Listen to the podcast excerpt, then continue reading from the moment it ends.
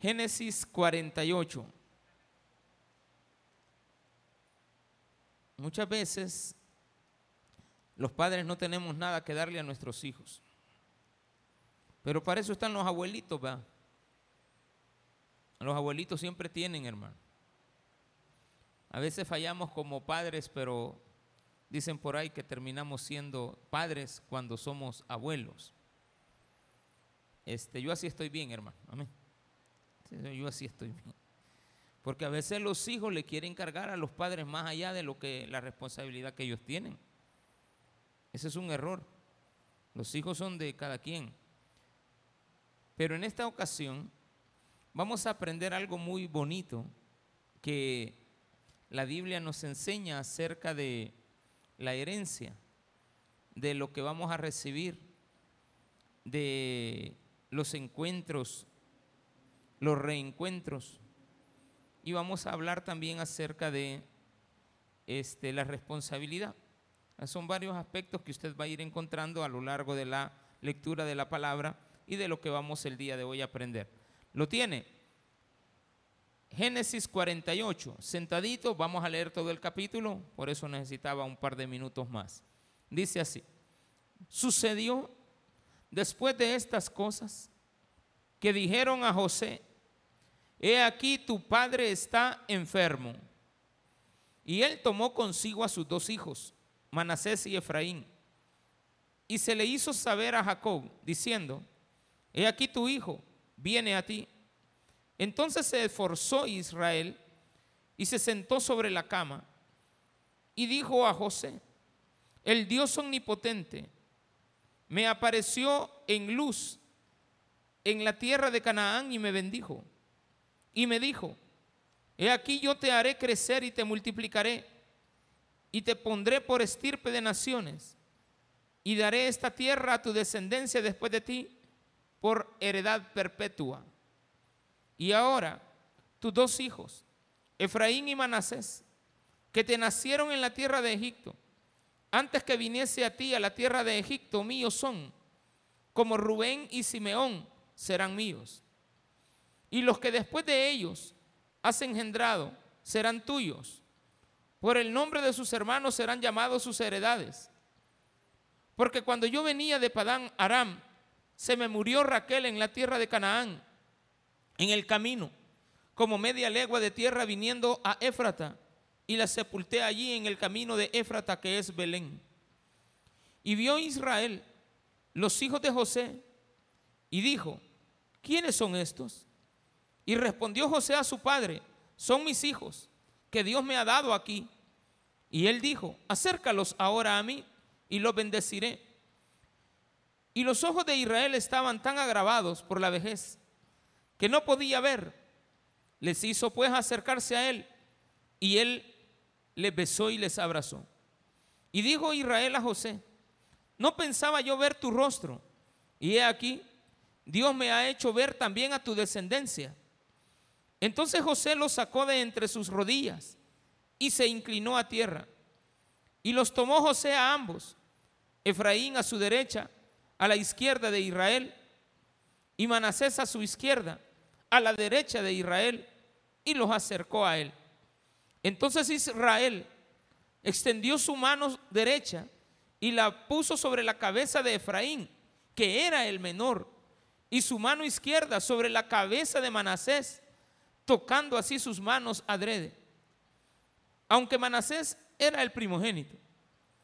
Y bendijo a José diciendo, el Dios en cuya presencia anduvieron mis padres, Abraham e Isaac, el Dios que me tiene desde que yo soy hasta este día, el ángel que me liberta de todo mal, bendiga a estos jóvenes y sea perpetuado en ellos mi nombre y el nombre de mis padres Abraham e Isaac, y multiplíquense en gran manera en medio de la tierra. Pero viendo José que su padre ponía la mano derecha sobre la cabeza de Efraín, le causó esto disgusto y asió la mano de su padre para cambiarla de la cabeza de Efraín a la cabeza de Manasés. Y dijo José a su padre, no así, padre mío, porque este es el primogénito, pon tu mano derecha sobre su cabeza. Mas su padre no quiso y dijo, lo sé, hijo mío, lo sé, también él vendrá a ser un pueblo y será también engrandecido. Pero su hermano menor será más grande que él y su descendencia formará multitud de naciones. Y lo bendijo aquel día diciendo, en ti bendecirá Israel diciendo, hágate Dios como a Efraín y como a Manasés. Y puso a Efraín antes de Manasés. Y dijo Israel a José, he aquí yo muero, pero Dios estará con vosotros y os hará volver a la tierra de vuestros padres. Y yo te he dado a ti una parte más que a tus hermanos, la cual tomé yo de mano del amorreo con mi espada y con mi arco. Oremos al Señor. Padre, qué bendición tan grande la que nos das cada día al venir a tu presencia, a tu casa, para seguir aprendiendo más de todas las cosas que tú nos tienes preparadas. En el nombre de Jesús. Amén y amén. Gloria a Dios. Bueno, vamos ahí tanto en esta historia tan hermosa de lo que acabamos de leer, de la palabra de Dios. Es una escena muy bonita, contiene grandes eh, cosas que sucedieron, extrañas, pero que son así. Y hay que respetar la voluntad de los padres. Quiero que tome en cuenta esto. Habla de una herencia, pero una herencia intercambiada. No como usted quiere, sino como Dios quiere. Aquí le van a dar más al menor que al mayor. El papá, en este caso Jacob, está viejo, está a punto de morir, está enfermo. Quiero que se vaya imaginando esta escena. Está en una cama en Gosén. Israel es, Jacob, está enfermo. Tiene ambos nombres. Jacob, cuando nació, Israel, el nombre que Dios le puso. Tiene años de vivir ahí porque venía de la tierra de Canaán en, tiempo, en un tiempo de hambruna, pero gracias a Dios, José, aquel niño, había crecido y era el jefe ahora máximo de Egipto. En Egipto, a José le habían nacido hijos, hijos cuyo abuelo no conocían, sino hasta hoy. Fíjese lo curioso de esto. José ha llevado a su padre pero sus hijos todavía no conocen a su abuelo. Le dicen a José que su papá está enfermo. Él avisa que va a llegar, le advierten a Israel, a Jacob, que su hijo José viene. Y cuando él llega, también lleva a sus dos hijos para que vayan a ver a su abuelito al menos que lo conozcan antes de que ellos mueran. Los muchachos han de tener, por, las, por los tiempos que podemos marcar en la Biblia, uno de ellos ha de tener 18 años y el otro 20. Manasés 20, Efraín 18. Pero cuando llega, dice acá, he aquí el padre estaba enfermo, tomó a sus dos hijos, José, con Manasés y Efraín, se lo hizo saber a su papá, diciendo, he aquí, tu hijo José viene a ti. Entonces se esforzó, ojo, estos detalles quiero que los vaya tomando. Él está enfermo, está casi ciego, no ciego del todo, casi ciego de la vista, de los años, cualquier cosa. Más creería que por años. Pero adicional a eso, está en cama.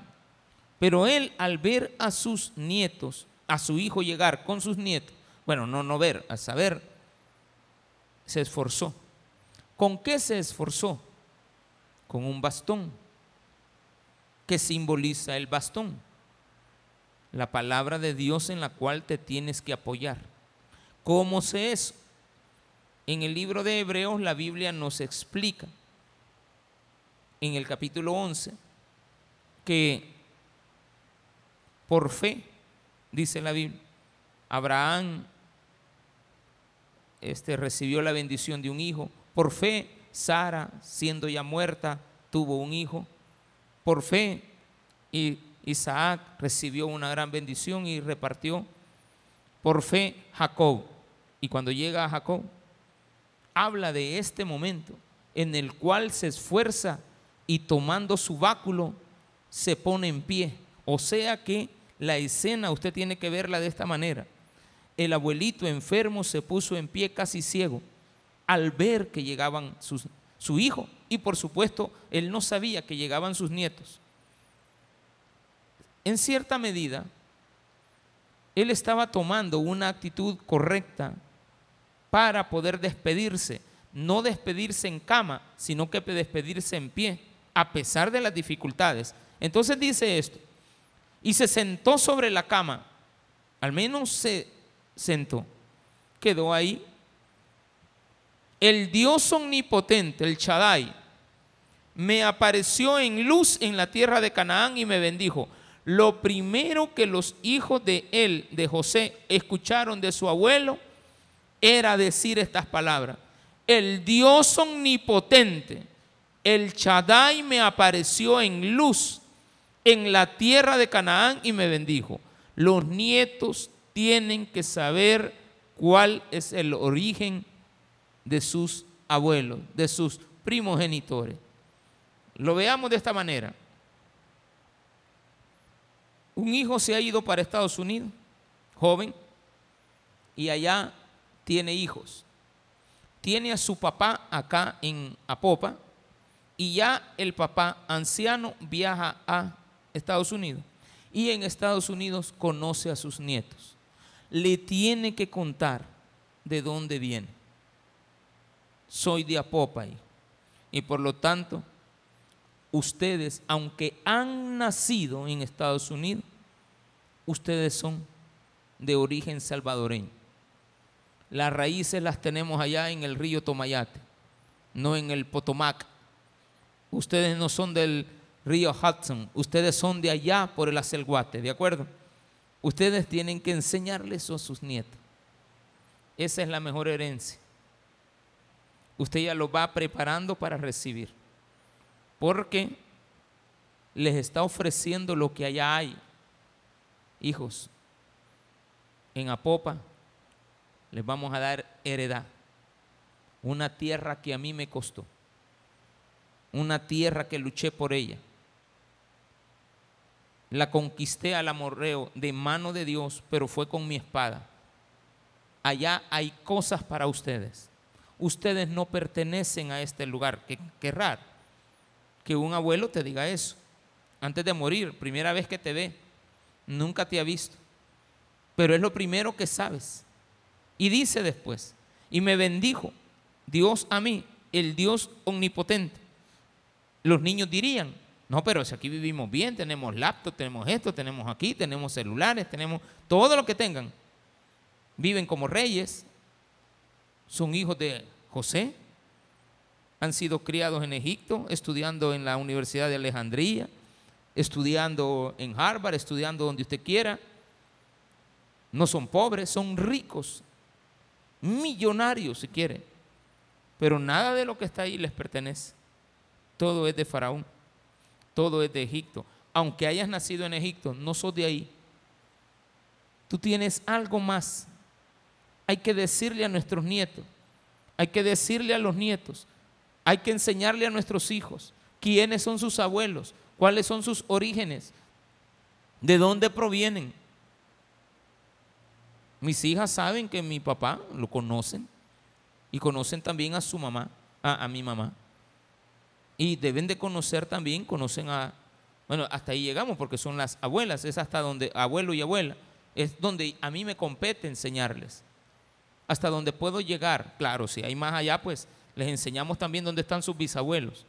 Y les podemos contar la historia si nadie se las cuenta de dónde provenimos, de dónde somos, cuál es nuestro origen. También se puede presentar al revés. Personas que son de Norteamérica que vienen a nacer a países latinoamericanos.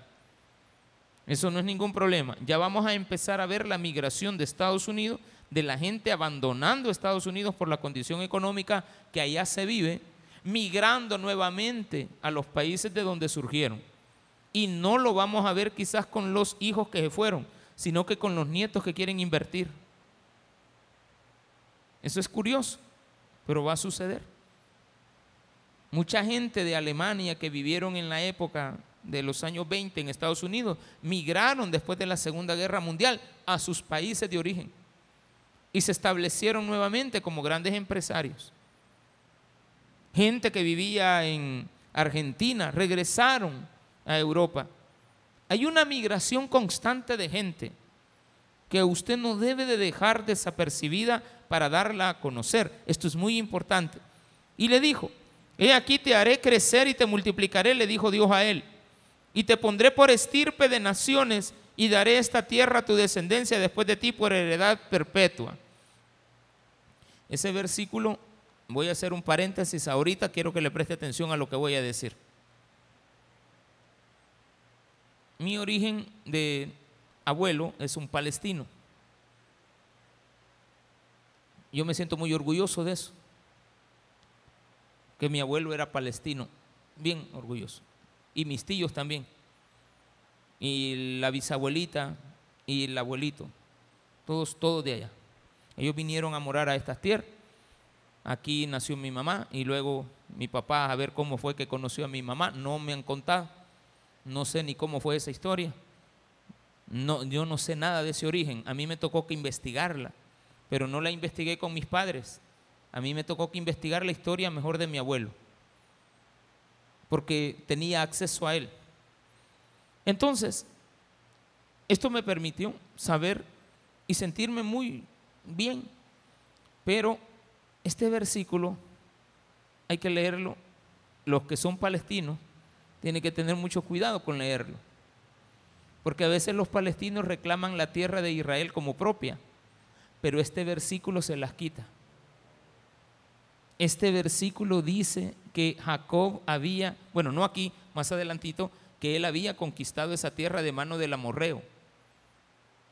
Cuando Israel llega allá nuevamente después del éxodo, están ocupadas esas tierras por otras naciones filisteas, que es de donde vienen los palestinos.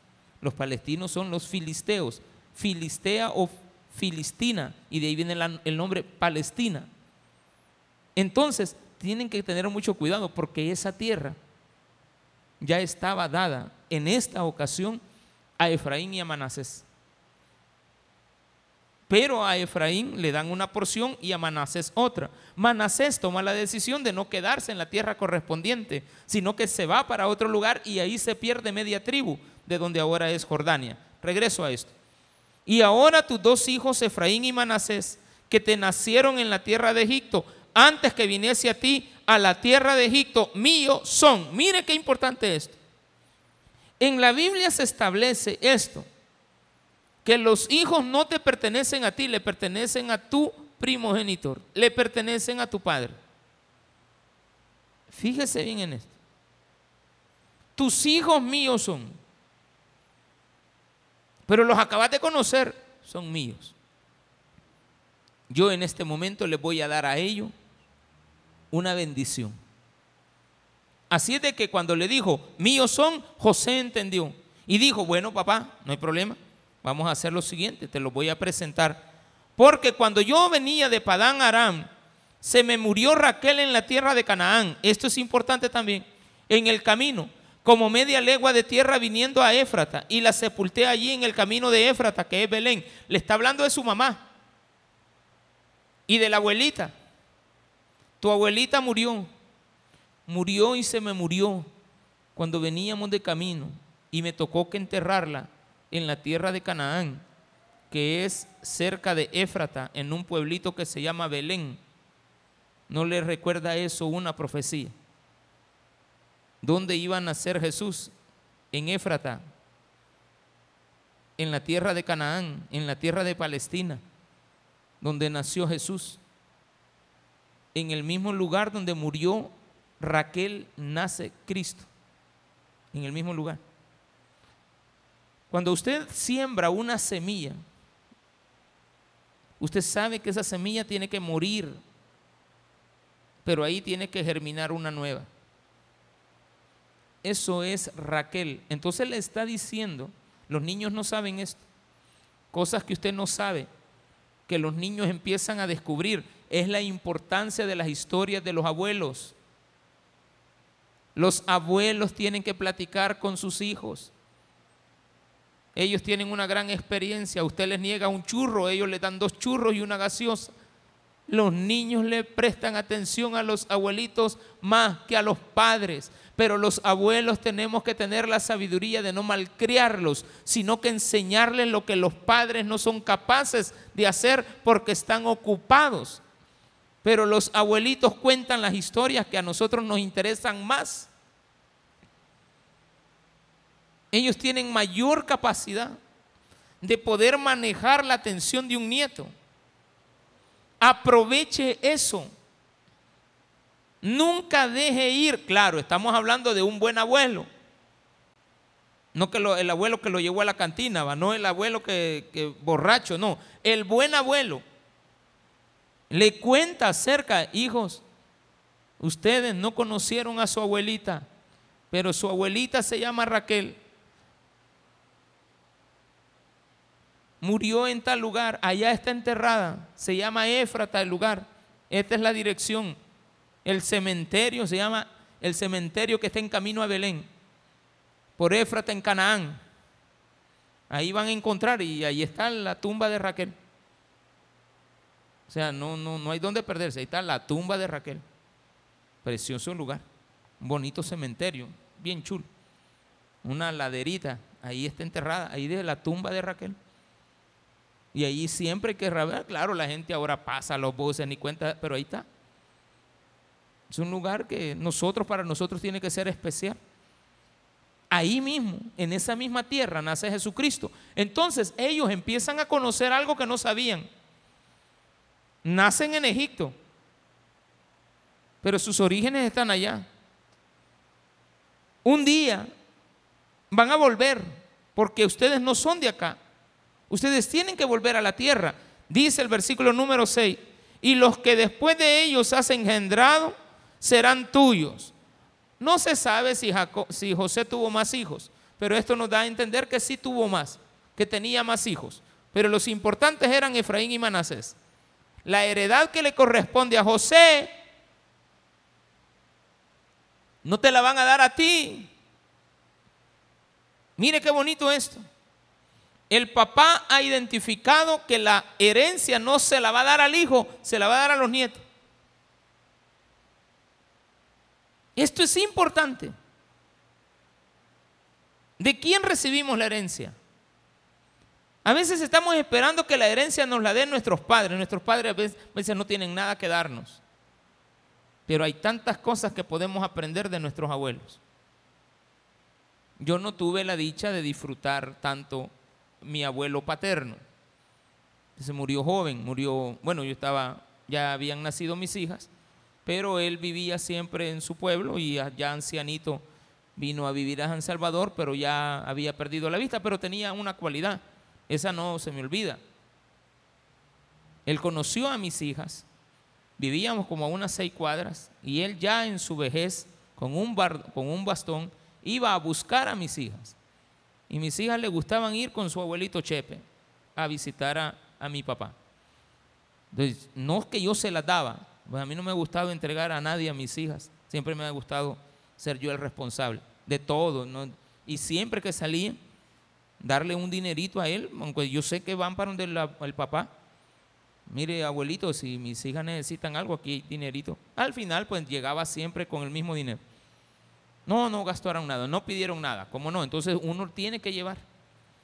Ya cuando llega, mira, por lo menos llevarle un pedacito de queso, pues. Hay que llevarle aunque sea la crema, cualquier cosa que ellos gastaron. Porque no hay que poner en carga a nuestros padres. Pero el abuelo hacía eso.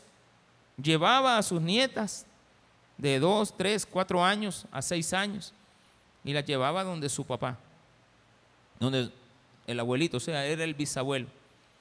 Pero eso hacía él algo que yo no podía hacer. El acercamiento que mis hijas tienen con su abuelo, se lo debo más a mi bisabuelo. A mi abuelo, perdón, al bisabuelo de ella. El acercamiento que tienen mis hijas con su abuelo está infundado por mi abuelo, no por mí. Tengo también un abuelo de parte de madre, que es el que les comento al inicio. Yo de él aprendí mucho más que de mi madre. Aunque no viví con él, pero él llegaba todas las tardes, desde que yo tengo memoria. Él llegaba todas las tardes a visitar a su hija, pero ahí estaba su nieto preferido. Porque yo el primer nieto de todos. Eso no me lo quita, no se lo quita nadie. Eso yo soy el primero. Es un orgullo. Soy el primer nieto. Claro, para eso mi mamá tuvo que haber quedado embarazada muy jovencita, porque mi abuelo tenía hijos mayores, pero no le, daban, hijos. Pero mi mamá se adelantó bastante. Y entonces aparezco. Y ya, ya nací ahí. De seguro me han de haber tenido mucho comprensión, cariño, admiración, todo lo que usted quiera. Pero al llegar a una cierta edad, aquí vienen las enseñanzas. Cuando llegué, llegué a los seis años, casi siete, a los siete, yo miraba que mi abuelo le compraba, bueno, le pedía a mi mamá billetes de lotería para vender. Mi abuelo era un hombre pobre, no era un hombre rico. Era un hombre pobre, vivía ahí, por eso digo yo, yo no quiero que jamás, yo le pido a Dios que toda esa gente que vive en las orillas del río, ahí por la chacra, antes de la chacra hay una colonia que se llama El Granjero 1, y esa gente vive abajo de la línea del tren. Y a la par de abajo de la línea del tren han hecho casas, y en esas casas a la par pasa el río. Y ahí vivía mi abuelo. Él de ahí es. A mí me daba, no sé qué, saber que tenía una casa de lámina y que arriba tenía unas, unas llantas. Para algo eran las llantas.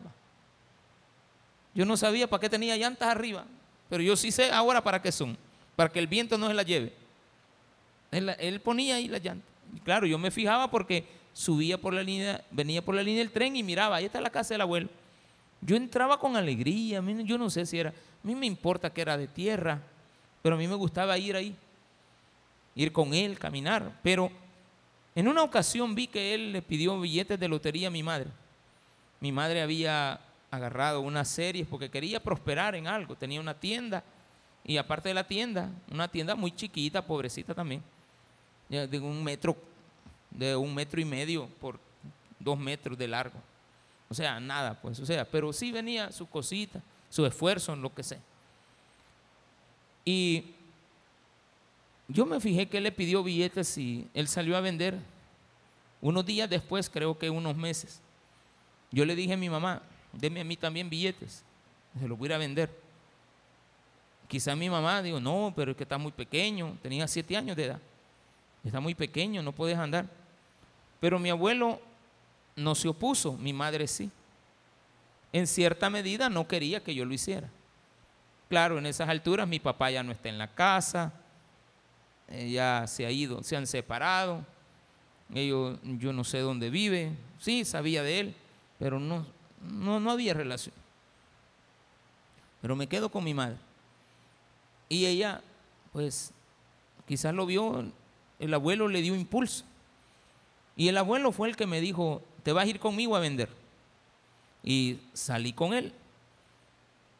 Después de estudiar, vine yo, fui a estudiar a la escuela, primer grado. Estaba estudiando en la tarde. En la, en la, sí, en la tarde. Entonces salí con él de mañana, casi mediodía. Y empezamos a caminar por la calle Modelo. Llegué y les contaba lo de la mañana que lo primero que encontramos, ahí había un hospedaje, así como la moradita, la roca, en una cuestecita que hay hacia el Cine México. Y mi abuelo me dijo, tú te vas a ir de este lado y yo me voy a ir del otro para que aprovechemos todos los clientes. Mire, mire la estrategia de venta. Hoy ya tenía un ayudante. Entonces tú te vas de este lado y yo me voy del otro. Para que así los clientes de este lado los detenga yo y cuando tú veas que yo estoy ofreciendo algo, no avances. Entonces te vas a meter a ese motel, ofrece al señor que está ahí en el mostrador y cuando salga yo voy a estar esperándote. Y así íbamos yo entré ofrecí, salí, no me compró y yo seguí mi camino. Al llegar al Cine México, me dice, ahora entrar al Cine México y ofrecerle a la cajera, ofrecerle a la que vende los churros, ofrecerle a la que está ahí y seguimos. Y ese día me recuerdo que la persona que estaba adentro de la, de la caseta le dijo a, me dijo, mira, andas vendiendo billetes y andas en tal número. Sí, le digo, yo no los quiero, los quiere el, del, el que está poniendo las películas. Y me presentó con el de las películas. Y me llevó arriba donde ponen todas las cámaras y todas las, toda esa historia que hay antigua de unos rollos grandes. Y me dice, mira, el niño anda vendiendo billetes. Y el Señor me compró. Y mi abuelo afuera. Yo no salía. Me había quedado viendo las películas, hermano. Estaba bonito. Me había encontrado yo algo bueno. Que a mí me, me divagaba y me hacía enseñar y aprender muchas cosas. Pero al ratito mi abuelo preguntó y le dijeron, no, allá está, le están comprando. Entonces él siguió esperando. Salí, le dije, mire, me compró tanto. Bueno, ahí lleva el dinero, me dijo. Dinero es tuyo. Solo le das a tu mamá lo que él me enseñó. Y así me llevó caminando por la 12 calle. Me llevó caminando por el mercado. Llegué al, a Catedral. De Catedral me recuerdo que cruzamos al Parque Bolívar. Del Parque Bolívar me dijo, vámonos por la primera calle. Por eso que yo me puedo los nombres de las calles. Vamos a pasar por el pasaje Colombia, vamos a pasar por aquí, vamos a pasar por allá. Aprendete esta ruta, esta ruta es buena, yo aquí vendo bastante. Y llegamos a un restaurante, el Mundial del 70, y también ahí estaba la gente tomando. Y yo llegaba a las mesas y, y, él solo me observaba.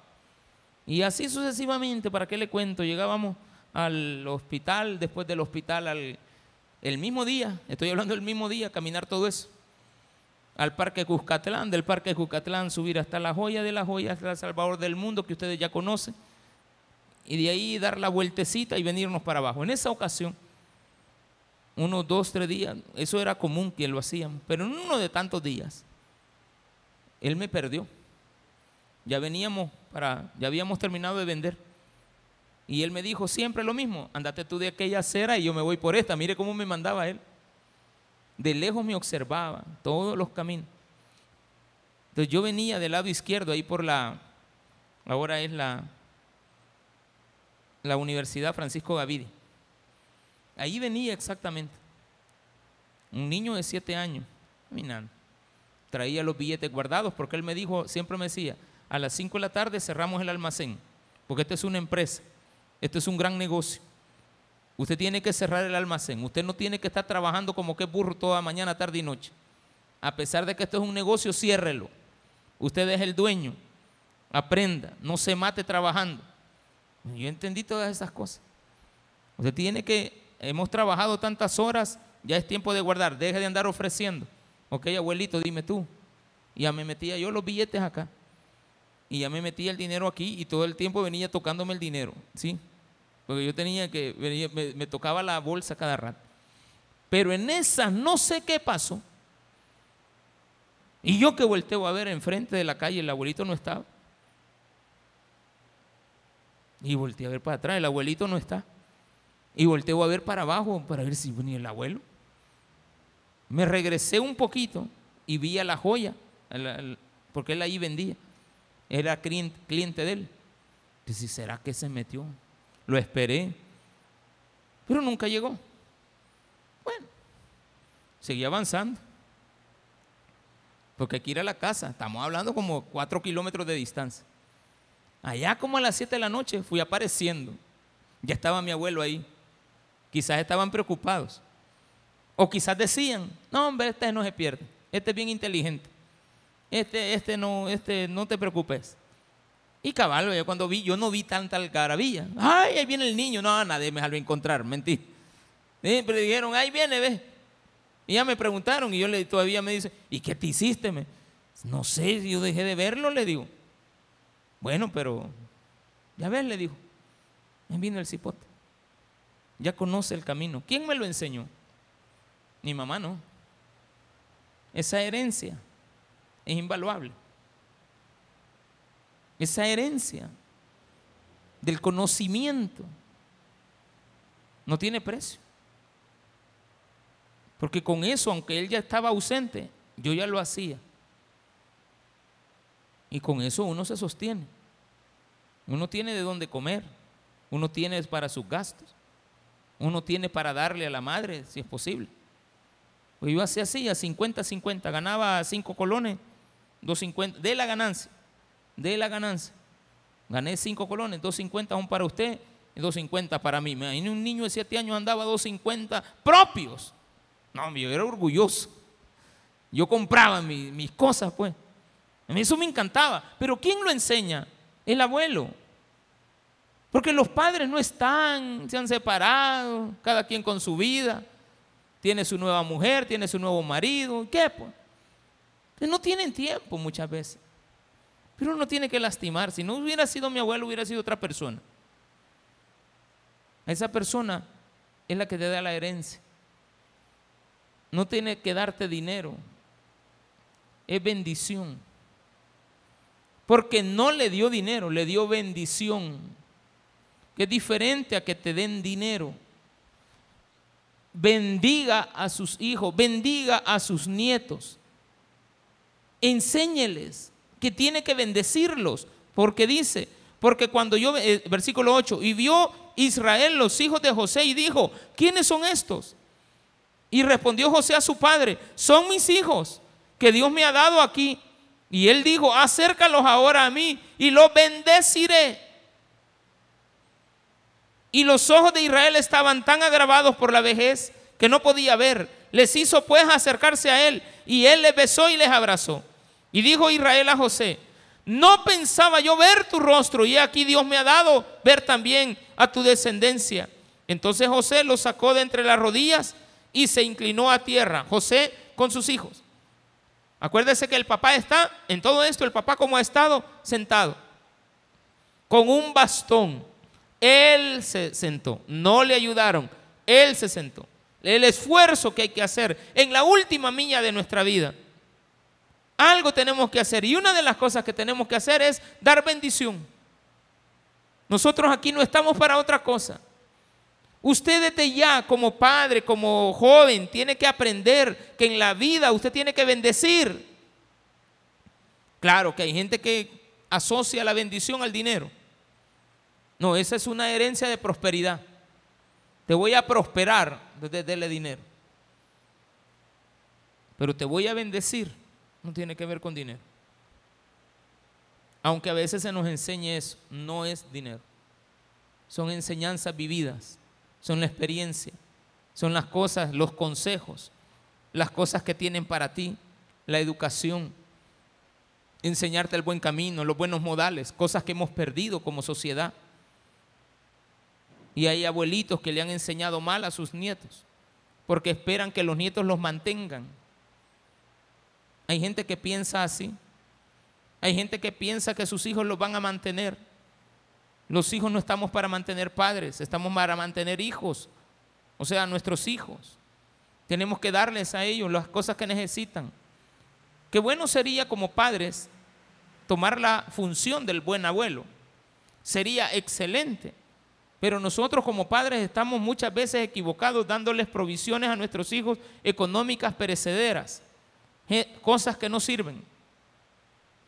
Queremos darles un celular que vale, qué sé yo, qué cantidad de dinero, jamás. No, eso no, eso no, no se puede regalar así. Nunca. Eso no, yo le digo, ¿cuánto cuesta? No le digo, jamás. De mí no lo vas a ver. Si vos lo querés, trabajarlo. Mira cómo te esforzás y ahorrando 10 pesos semanales durante un año. Mira qué bendición. Vas a perder todo el dinero en un, pero si tú quieres, lo mismo, lo mismo que es este celular, hace el otro. Y solo tenés que esperar a que pasen cuatro meses para que valga la mitad. Eso es la primera vez. Entonces ahí ve vos. Pero yo no te lo doy. No te lo puedo dar. Te puedo ayudar unos 20 pesos tal vez. Y de ahí para allá, ahí ve vos cómo hacer. Yo no te puedo dar eso. Te voy a enseñar que mira el costo. Mira, míralo. Y yo les hago los números, que por eso les caigo mal. Porque les hago los números. ¿Cómo te pones a creer? ¿Vas a pagar esto por eso? está bien una computadora, porque es, una la vas a usar. ¿Y eso qué, beneficio? No, papá, que este va a ser mi nuevo negocio. Bueno, si de ahí lo vas a sacar y de ahí vas a sacar para las correas, está bien. Si con eso vas a negociar, si con eso vas a vender, eh, tiene que ser un teléfono que tenga buena capacidad de memoria, yo qué sé. Pero hay que enseñarle cosas diferentes a nuestros hijos. Y dice acá esto bien importante. Entonces José los sacó de entre sus rodillas y se inclinó a tierra. Y los tomó José a ambos. Efraín a su derecha. Llevaba a Efraín de este lado. Efraín a la izquierda de Israel y se lo puso enfrente de tal manera que le quedó en la mano izquierda a Efraín, a, José, a Jacob. Y Manasés a su izquierda, a la derecha de Israel y se los acercó. Entonces José lo que hizo es agarrar a sus hijos, al menor y al mayor. El menor lo puso en el lado izquierdo de el, del abuelo y al, al mayor se lo puso a la mano derecha. Entonces Israel extendió su mano derecha y la puso sobre la cabeza de Efraín. Intercambia las manos y la pone de esta manera. Que era el menor y su mano izquierda sobre la cabeza de Manasés, colocando así sus manos adrede, aunque Manasés era el primogénito. Los niños no saben. No se meta. Los niños no saben ni tienen por qué empezar a hilvanar en su mente que, hay cosas equivocadas, que a este le pertenece, que esto es tuyo, esto nadie te lo tiene que quitar, vos sos el primero, vos sos... No, no, no, ahí deje. Eso no importa. Y bendijo José y bendijo a José diciendo, el Dios en cuya presencia anduvieron mis padres, Abraham e Isaac, el Dios que me mantiene desde que yo soy hasta este día, el ángel que me liberta de todo mal, bendiga a estos jóvenes y sea perpetuado en ellos mi nombre y el nombre de mis padres Abraham e Isaac y multiplíquense en gran manera en medio de la tierra. Lleven mi apellido. Manasés, hijo de José, hijo de Jacob. Efraín, hijo de José, hijo de Jacob. Herederos de las tierras que el abuelo había conquistado. Pero viendo José que su padre ponía la mano derecha sobre la cabeza de Efraín, le causó esto disgusto, se molestó así, como que dice, bueno, papá, papá, se está equivocando, esto no es así, pero dice que se disgustó. Eso a mí me llama la atención, que José se haya disgustado en el último día de la oportunidad que tenía de estar con su padre, que también lo había tratado, todo estaba bien, pero aquí Dios exalta más la figura de Jacob, la figura de Israel, que muchas veces la hemos visto de una manera muy antagónica dentro de las cosas que él hacía porque cometía muchos errores. Pero ahorita él está haciendo algo, pero admirablemente recordado por todos. Y dice que se molestó y asió, tomó, es decir, agarró la mano de su padre para cambiarla de la cabeza de Efraín a la cabeza de Manasés. Pero su padre le dijo, no, así Padre mío, porque este es el primogénito. Pon tu mano derecha sobre él. Les enseñamos mal a nuestros hijos. Usted es el primero, usted es el varón, usted es el varoncito. Usted tiene que ser esto, usted tiene que ser lo otro. Momento. Mas su padre no quiso y le dijo, lo sé, hijo mío, yo sé lo que estoy haciendo. También él vendrá a ser un pueblo, no te preocupes. Manasés también va a ser grande pero mi mano derecha está sobre el menor. Usted sabe perfectamente que hemos enseñado esto, que Adán es el mayor y Jesús es el menor. El primer Adán falló, pero el segundo Adán, que es menor, ese no falló. Jesucristo no falla, pero Jesucristo viene a ser primero. De tal manera que Adán el hombre carnal, el que nació primero, le sirve al hombre espiritual, que es Cristo. Yo soy carne, nací primero, pero después nací de nuevo. Entonces mi interior ahora cristiano es que aunque nació primero, es mayor. en mí nació, ya siendo adulto, un nuevo ser, pero ese ser es mayor que el anterior. Cristo es mayor que Adán. Efraín es mayor, más, es más grande, tiene más, la bendición. Y por eso es que el menor va a recibir bendiciones, va a recibir el esfuerzo de todo lo que hace el mayor. El mayor servirá al menor. Pero viendo, dice en el versículo número, perdón, en el 20, 20, y lo bendijo aquel día diciendo, en ti bendecirá Israel, diciendo, hágate Dios como a Efraín y como a Manasés. Y puso a Efraín antes de Manasés. Y dijo Israel a José, he aquí yo muero, pero Dios estará con vosotros y os hará volver a la tierra de vuestros padres. Y yo te he dado a ti una parte más que a tus hermanos la cual tomé yo de mano del amorreo con mi espada y con mi arco. Lo que te estoy dando, Efraín, a ti también, Manasés, tienes unos grandes terrenos. Te van a tocar todas las tierras del Golán. Y todo eso será tuyo. Pero a Efraín le vamos a dar toda la heredad de Israel. ¿Por qué? Porque a Efraín se le llegó a conocer en algún tiempo como todo el, todo el pueblo de Israel. La Biblia de repente le llama a todo Israel Efraín, a las diez tribus que nacieron, a las diez tribus que se separaron, le llama Efraín. Y a las dos tierras le llama Judá, aunque ahí estaba incluido Benjamín. Judá y Benjamín se le llama Judá, pero a las otras diez tribus se le llama Efraín, las tierras de Efraín, porque a él se le da toda la herencia. Dentro de esas tierras están las de Manasés heredadas, porque no hay tierra de José, hay tierra de ahí donde nacen dos nombres, que no son hijos de Jacob, son nietos de Jacob, pero uno de ellos llega a ser muy grande. Ahora viene otra profecía para calmar a los pueblos judíos que están clamando por esa tierra y también clamando de que los judíos les pertenece.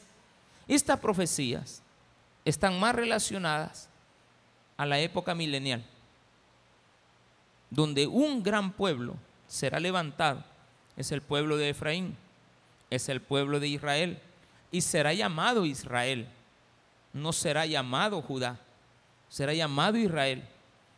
Entonces Dios cumple esto. ¿Qué tenemos que hacer nosotros? Ser obedientes a la voluntad de nuestros abuelos, a la voluntad que ellos tuvieron sobre nosotros. Ellos tienen más que enseñarnos muchas veces. Yo quiero recalcar eso que tus abuelos tienen mucho más que darte. Por eso es que queremos a los abuelitos. ¿Sí o no? Les tenemos mucho aprecio a los abuelitos. A veces mucho más que a los padres. Los padres no se tienen que molestar, porque a veces esa peculiaridad de que hay una mejor relación entre abuelos y nietos que sobrepasa a la relación de padres a hijos. Esto viene dado por Dios, porque ellos son más comprensibles, ellos son más dadivosos, ellos quieren hacer lo que no hicieron con sus hijos, lo quieren hacer con sus nietos. Por lo tanto, aceptemos las condiciones que Dios pone para heredarnos. No hemos hablado de dinero. La herencia acá estaba basada en la bendición. Démele un fuerte aplauso a nuestro Señor.